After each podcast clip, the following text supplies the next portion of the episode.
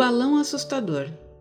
Leia Isaías capítulo 43, do versículo 1 ao 7. Diz o Senhor: Não tenha medo, porque eu estarei com você. Isaías capítulo 43, versículo 5.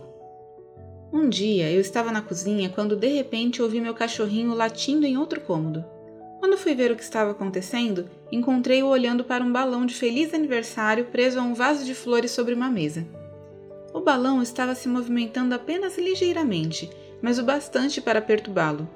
Algo que eu sabia ser totalmente inofensivo havia provocado nele muita ansiedade.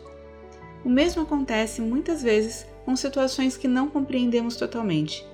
Quando eu era adolescente, o ataque cardíaco de meu pai me encheu de medo de que ele pudesse morrer. Muitos anos depois, meu próprio ataque cardíaco me encheu de uma apreensão semelhante sobre o futuro. Será que eu irei viver? Conseguiria continuar trabalhando? E minha família?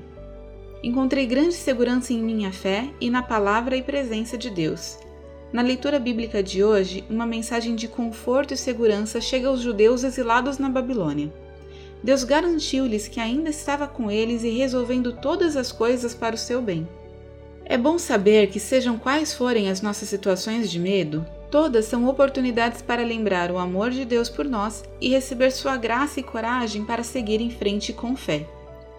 Oração.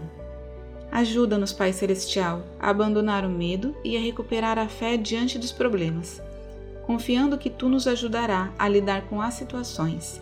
Em nome de Jesus. Amém. Pensamento para o dia. A presença de Deus nos ajuda a viver com paz e confiança. Oremos pelas pessoas que estão enfrentando medo e ansiedade. J. Leland Collins, Virgínia, Estados Unidos. Essa história foi publicada originalmente no No Cenáculo Impresso, edição de maio e junho de 2021.